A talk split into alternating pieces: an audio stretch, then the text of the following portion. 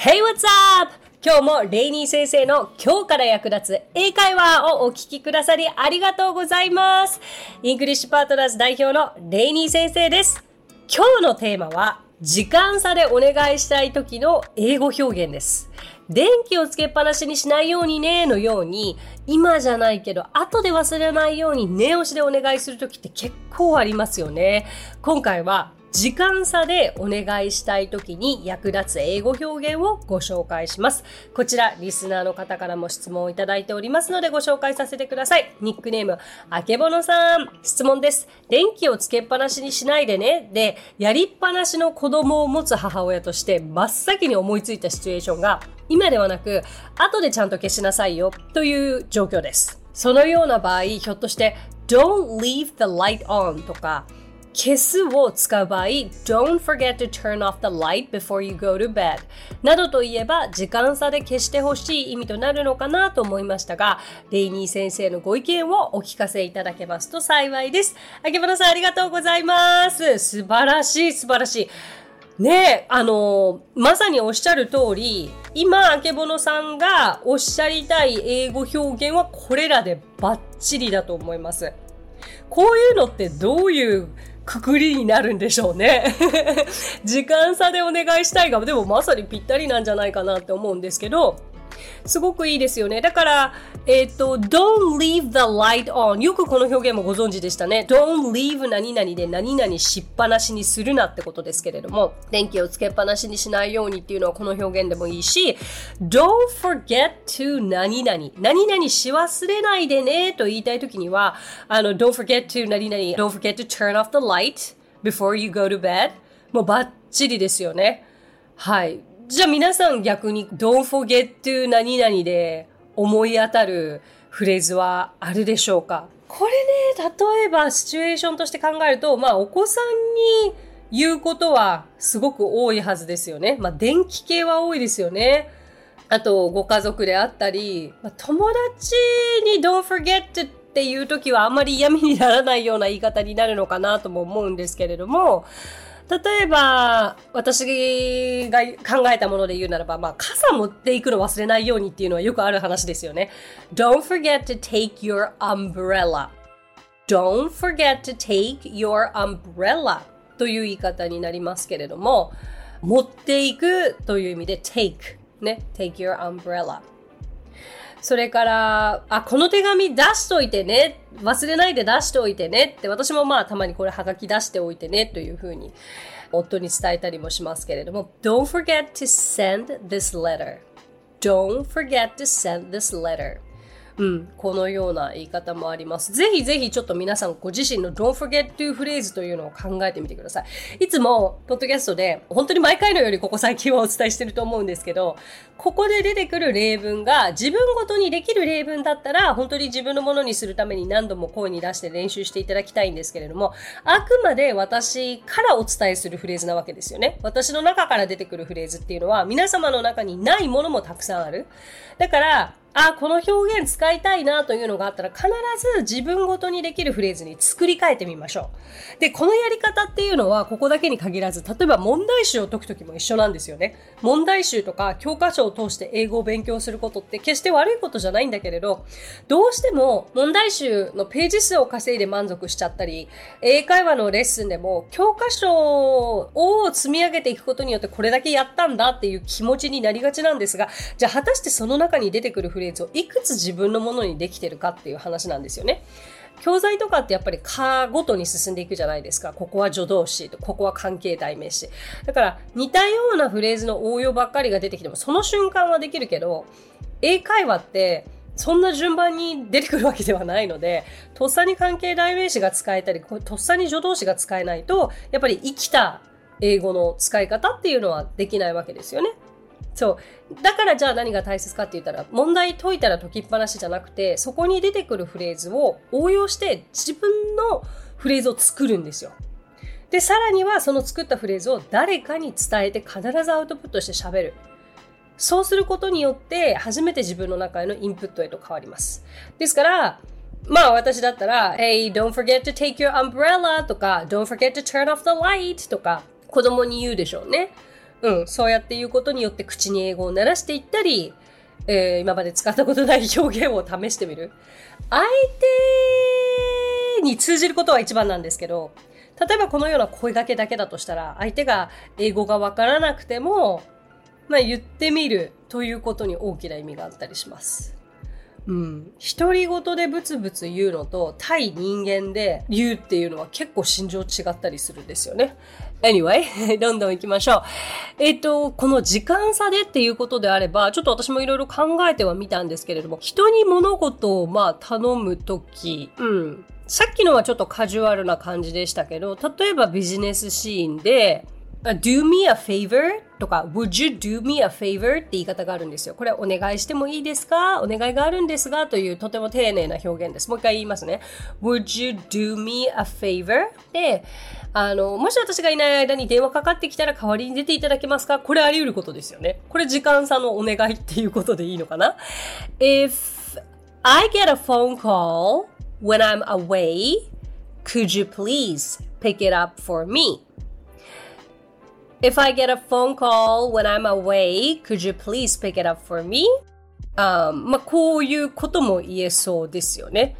うん、あの、電話に出ておいていただけますか？とか、何々しておいてくださいって、could you, would you?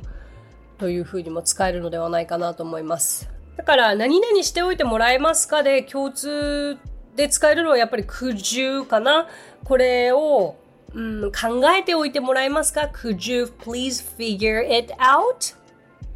うん。答えを導き出しておいてもらえますか？みたいな時とか、ちょっと答え考えておいてください。どうすればいいか、うん、考えておいてくださいって言いたい時は今のフレーズなんですよ。Could you please figure it out? うん、どういう時、これ具体的に 今、今この瞬間にちょっと考えてみると、うまあな、なんかシンプルにいかないケースってよくあるじゃないですか。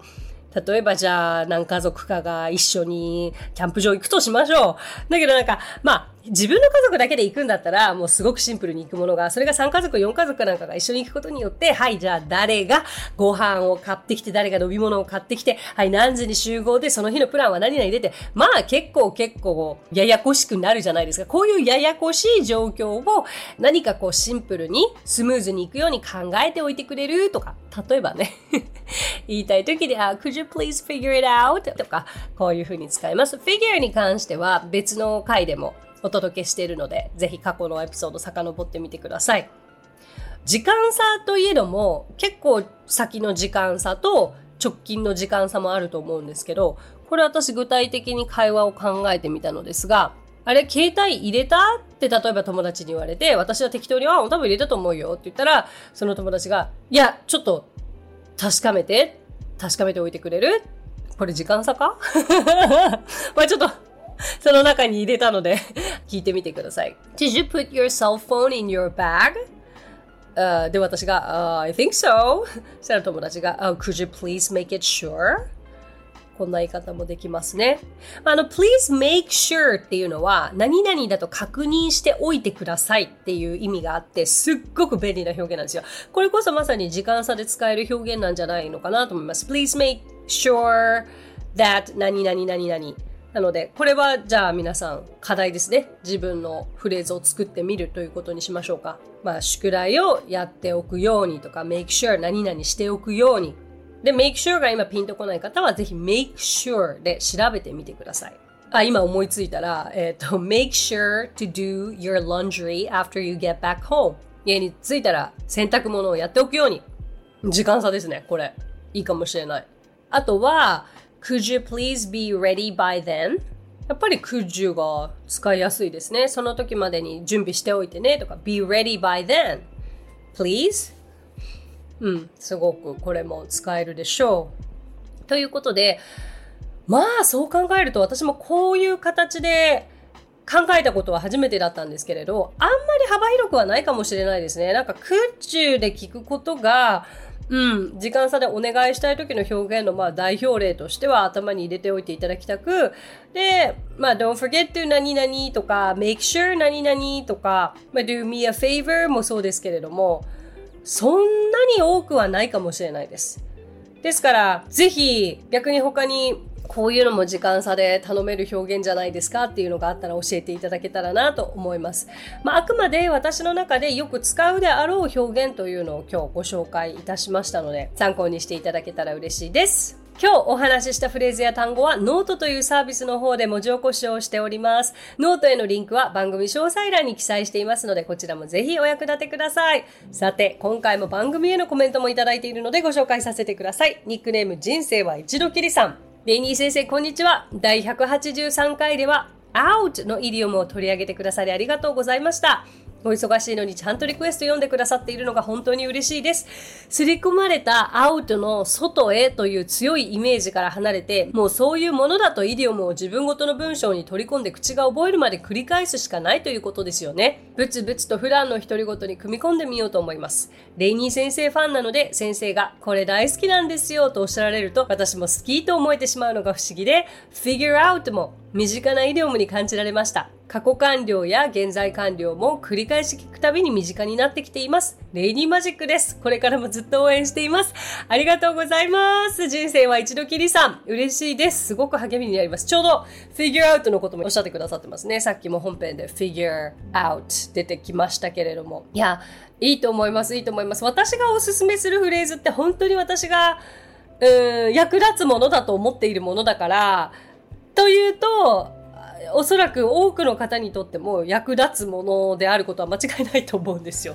だからあくまでここはちょっと参考にしていただけたらと思いますし、ああ、よかったです、アウトの回。うん、まだお聞きになってない方、ぜひ183回聞いてみてください。Thank you so much! さて、この番組ではご感想やリクエストなどお待ちしております。番組詳細欄にあるリンクよりお気軽にご投稿ください。